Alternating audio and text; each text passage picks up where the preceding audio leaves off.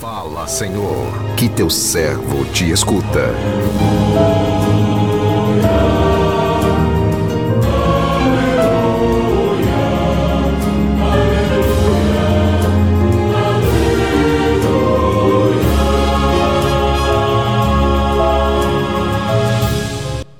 O Senhor esteja convosco, Ele está no meio de nós.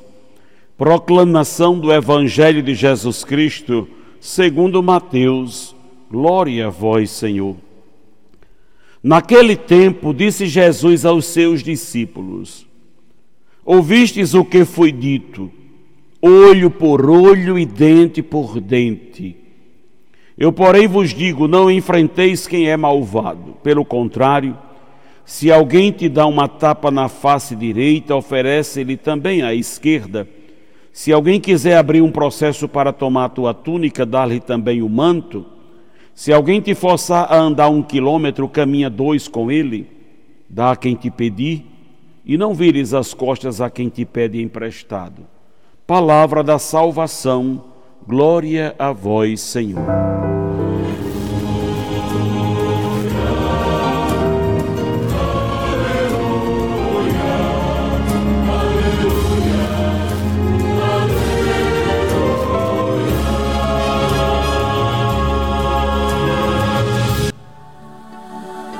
Ouvintes do, do programa Sim a Vida, não retribuir os atos de violência com outro ato de violência. Quem procede assim se vinga, se vinga, mas não obtém a paz nem o fim da violência. Isso vale para todos e em qualquer situação, desde os atos mais irrelevantes que ocorrem no dia a dia de nossa vida e que nos aborrecem até os mais catastróficos que chocam o mundo. Todos precisam ser interrompidos pelo amor e pelo perdão. A lei do olho por olho é a lei da vingança, mas Jesus pede que não nos vinguemos. A vingança não é algo de Deus. A vingança é se igualar ou proceder pior que o outro. Oferecer a face direita a quem esbofeteou a face esquerda não é algo fácil de fazer. Somente os grandes, as pessoas de Deus, conseguem tais atos. O mesmo procedimento de perdão deve ocorrer em relação àqueles que lhe tomam a túnica. Quando assim procedemos, colocamos um fim da violência, pois desarmamos o violento com atos de amor. É nessa linha que seguem as recomendações do Evangelho de hoje. Jesus pede que sejamos pessoas cuja justiça ultrapassa a justiça das leis humanas. E assim sendo, não devemos entrar no jogo dos maldosos, para não nos igualarmos a eles com atitudes semelhantes. Quem paga o mal com o mal se iguala no nível da maldade e em, nada difere daquele que praticou o mal primeiro. Por isso, Jesus recomenda pagar o mal com o bem. Quando agimos assim, rompemos o ciclo da maldade, colocando nela um ponto final. Somente os que têm fé agem dessa maneira. Dar a outra face significa não retribuir o mal que o outro praticou contra nós. Dar também o manto quando alguém é, quer tomar a túnica é mais que uma, uma atitude de não resistência, é um gesto né, nobre, de profunda bondade, de profunda bondade, que leva ao extremo o ato de amar o próximo. Todos, todas essas recomendações nos ajudam a entender como deve agir o discípulo de Jesus Cristo.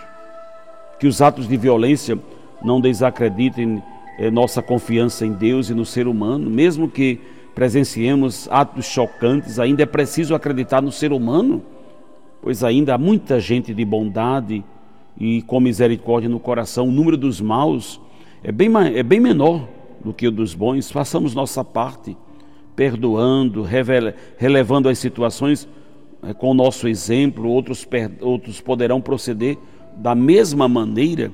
Então, meu irmão, minha irmã, assim, a palavra de Deus nos pede uma grande força uma grande força de vontade nesse dia de hoje.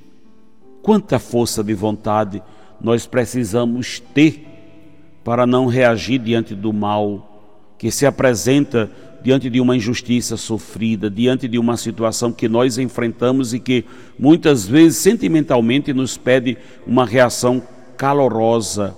Quanta força de vontade, quanta força de decisão interior para não reagir diante desse mal. E é justamente isso. O mal nos faz reagir, do contrário, o bem nos faz escolher. O mal não nos faz escolher uma, uma opção certa e correta, o mal só nos faz reagir diante das provações, das provocações que nós vivemos. Mas a graça de Deus, sim, a graça de Deus nos fortifica para as escolhas justas. Quanto mais nós nos abrimos à ação de Deus, à ação da graça de Deus, mas nós teremos a capacidade de fazer escolhas justas, até mesmo diante das situações mais provocativas, mais provocativas. As reações são diferentes das escolhas sábias que nós podemos fazer. Somos a todo momento colocados diante de provas, somos a todo momento colocados diante de provações, de provocações, situações nas quais precisamos aplicar aquilo que está dentro de nós, o poder da graça de Deus, o poder que age a partir de nós, dentro de nós, para nos colocar sempre nas opções que nos levam para o caminho do Senhor. O Evangelho não pede de nós técnicas de autocontrole, como se nós pudéssemos ou apenas realizássemos uma técnica de respiração diante de uma situação provocativa. É. Não, o Evangelho não nos pede esse tipo de postura, o Evangelho pede de nós uma escolha, uma escolha que é guiada por princípios, uma escolha que é guiada por uma experiência pessoal com o Senhor. É. Por isso o Evangelho nos dá o chamado apelo, nos faz a fazer uma escolha igual ao, ao, ao contrário aquilo que o mal está sugerindo. Se o mal hoje se apresenta diante de você e lhe pede algo, a palavra de Deus, o Evangelho está pedindo para nós totalmente o contrário. Não basta, meu irmão, minha irmã, resistir a provações ou a provocação do mal, precisamos contra-atacar, mas com um, um, bem muito superior àquele mal. Contra-atacar no sentido de dar àquela situação uma resposta completamente diferente e contrária àquilo que ela está pedindo, como fazemos isso?